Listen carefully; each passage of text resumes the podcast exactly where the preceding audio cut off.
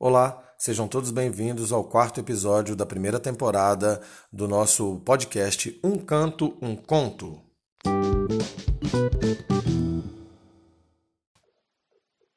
Esse projeto tem o apoio institucional da Prefeitura Municipal de Poços de Caldas, o incentivo cultural da Climep Total e é uma realização de Agência Carvalho Cultural. E no programa de hoje vamos falar sobre uma das bandas mais emblemáticas do Brasil, a banda de reggae Nat Roots. A banda Nat Roots surgiu no ano de 1996, lá em Brasília. Foi idealizada por Alexandre Carlo, que na época era estudante e usava a música como uma válvula de escape apenas.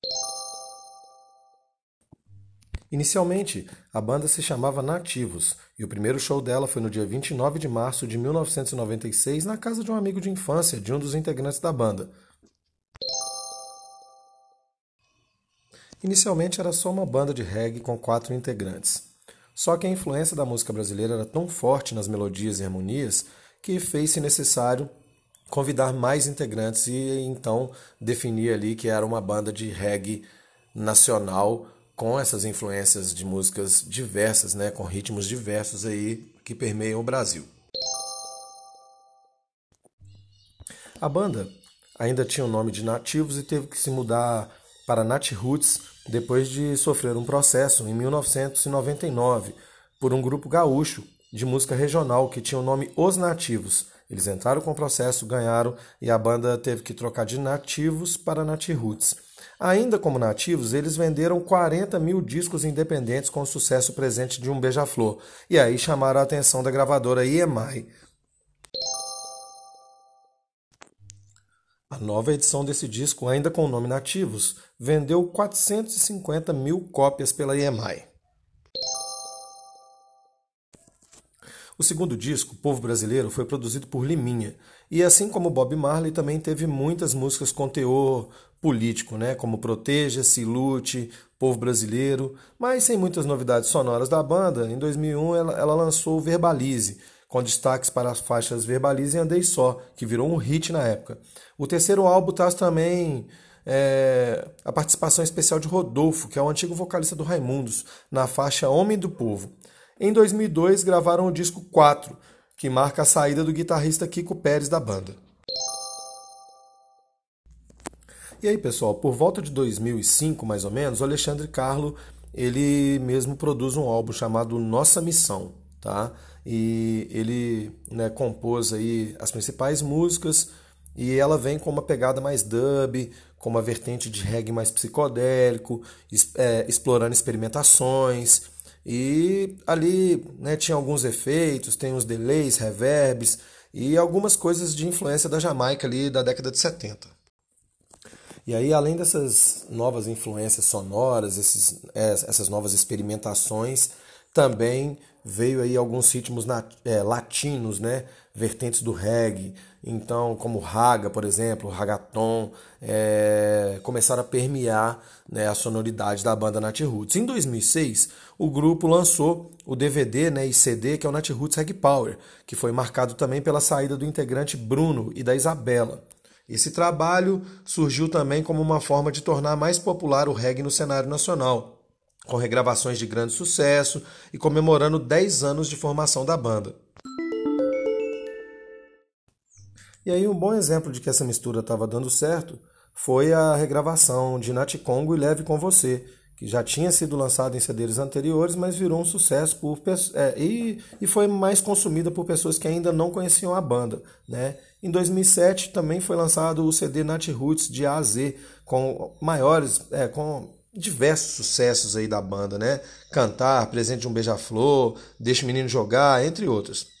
Em 2009, a banda lançou o CD Raça Man, que é um CD independente voltado a princípios da banda, com mensagens situações do país, com essa questão política aí mais marcante, vamos dizer assim. E aí, pessoal, em 2012 eles lançaram aquele maravilhoso DVD Nat Roots acústico no Rio de Janeiro, o álbum comemorava 15 anos de carreira da banda e um registro audiovisual maravilhoso, num lugar foda. O álbum ganhou, ele foi indicado na realidade para o Grêmio Latino de melhor álbum pop contemporâneo brasileiro. E aí ele teve a distribuição pela Sony Music, a banda lançou depois o álbum No Filter, é, que foi um trabalho bacana, gravado no Rio de Janeiro na Fundição Progresso também. Além de clássicos da banda, é, esse show na Fundição Progresso também tinha músicas de Charlie Brown, Legião Urbana, Paralamas do Sucesso, enfim, né, coisas que eles gostavam além das próprias músicas, né? E aí, pessoal, esse DVD também marca a volta de Kiko Pérez, que tinha saído em 2002, né, guitarrista da banda, então ele voltou em 2013. E aí, em janeiro de 2015, o grupo já começou gravando um novo DVD histórico que é o Nat Roots Reggae Brasil. O show aconteceu lá em Salvador e ele chamou grandes nomes da música reggae nacional, como Edu Ribeiro, Armandinho, Edson Gomes, Cine Calmon, Duda Diamba, Mascavo, Chimarruts, Planta e Raiz, Ponte Equilíbrio e Cidade Negra. Além disso, também convidou Ivete Sangalo, Saulo Fernandes e Gilberto Gil. E aí a festa estava pronta, né? Não precisava de mais nada depois disso. E aí, pessoal, como eu disse, em 2013 eles foram indicados para o Grêmio Latino, mas eles não ganharam. Eles foram indicados como melhor álbum pop contemporâneo com o Nat Roots acústico no Rio de Janeiro. Porém, é... eles ganharam o DVD de ouro com o DVD Nat Roots Reggae Brasil, que foi esse que eu acabei de citar.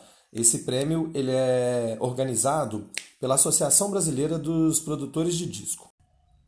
A discografia do Nat Roots tem 22 singles de 1997 a 2019, tem oito álbuns de 1997 a 2018 e de 2006 a 2015 também tem mais oito álbuns, quatro álbuns ao vivo e quatro DVDs ao vivo também. Muita gente passou pelo Nat Roots e são 14 integrantes no total que passaram pelo Nat Roots e não estão mais na banda.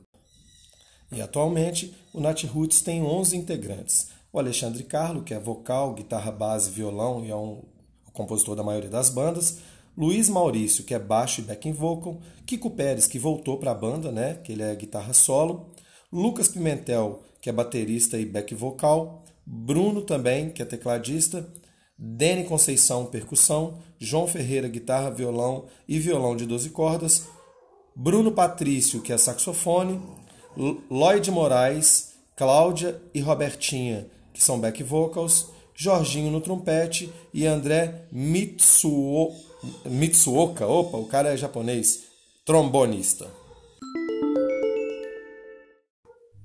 O Nat Roots está na ativa até hoje e para mim, né, para minha carreira foi uma das bandas que mais contribuiu, que mais me fez pensar sobre temas e diversas é, abordagens que eu poderia ter dentro da minha música, além do reggae ser algo fantástico né, a se explorar aqui no Brasil, é, principalmente como o Nat Roots fez, misturando outros ritmos brasileiros, enfim, eles fizeram isso com muita maestria. Então eu tenho muita gratidão por viver na mesma época né, do Alexandre Carlo e da banda Nat Roots e tê-los como fonte de inspiração.